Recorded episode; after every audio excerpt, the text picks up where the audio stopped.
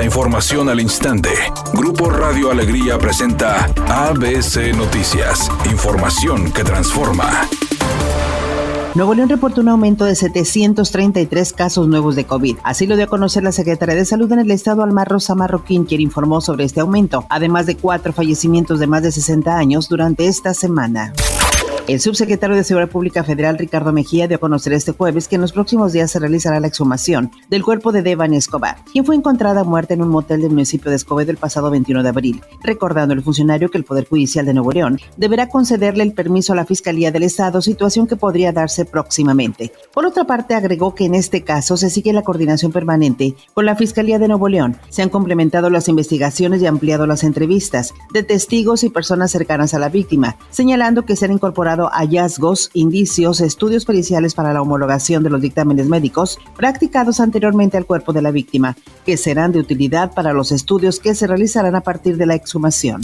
El secretario técnico de la Oficina de la Presidencia, Carlos Torres, informó que en el primer trimestre del año la economía de México creció 1%, superior al Reino Unido, Canadá y Estados Unidos. Dijo que ese escenario se debe a la estabilidad del peso mexicano con respecto al dólar, el aumento de la inversión extranjera directa del 5.8% y el crecimiento de las remesas del 17%. Sin embargo, Carlos Torres reconoció que la inflación de 7.58% sigue afectando la economía de las familias. El conflicto entre Rusia y Ucrania ha afectado a todos los países, pero en México, gracias a las medidas impulsadas por el gobierno, se ha logrado contener.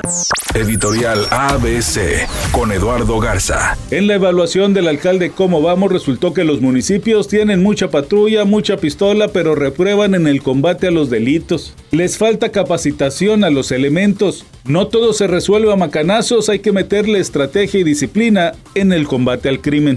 ABC Deportes informa, la selección mexicana femenil tiene como base a los equipos regios. Seis jugadoras de Tigres han sido convocadas y seis jugadoras del equipo de los Rayados del Monterrey han sido convocados. Ahora que no se llegó a la final por parte de ninguno de los dos equipos, se tiene quizás una de las mayores convocatorias. Así de extraño son las situaciones que se viven en el fútbol femenil.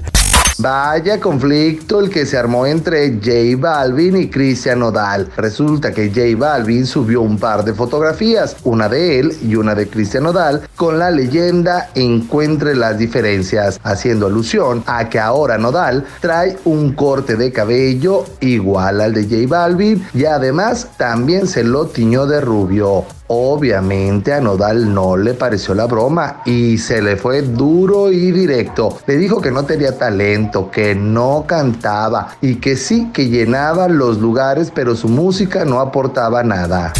Es un día con presencia de nubosidad. Se espera una temperatura máxima de 36 grados, una mínima de 30. Para mañana viernes se pronostica un día con presencia de nubosidad. Una temperatura máxima de 34 grados, una mínima de 30. La actual en el centro de Monterrey, 30 grados. ABC Noticias, información que transforma.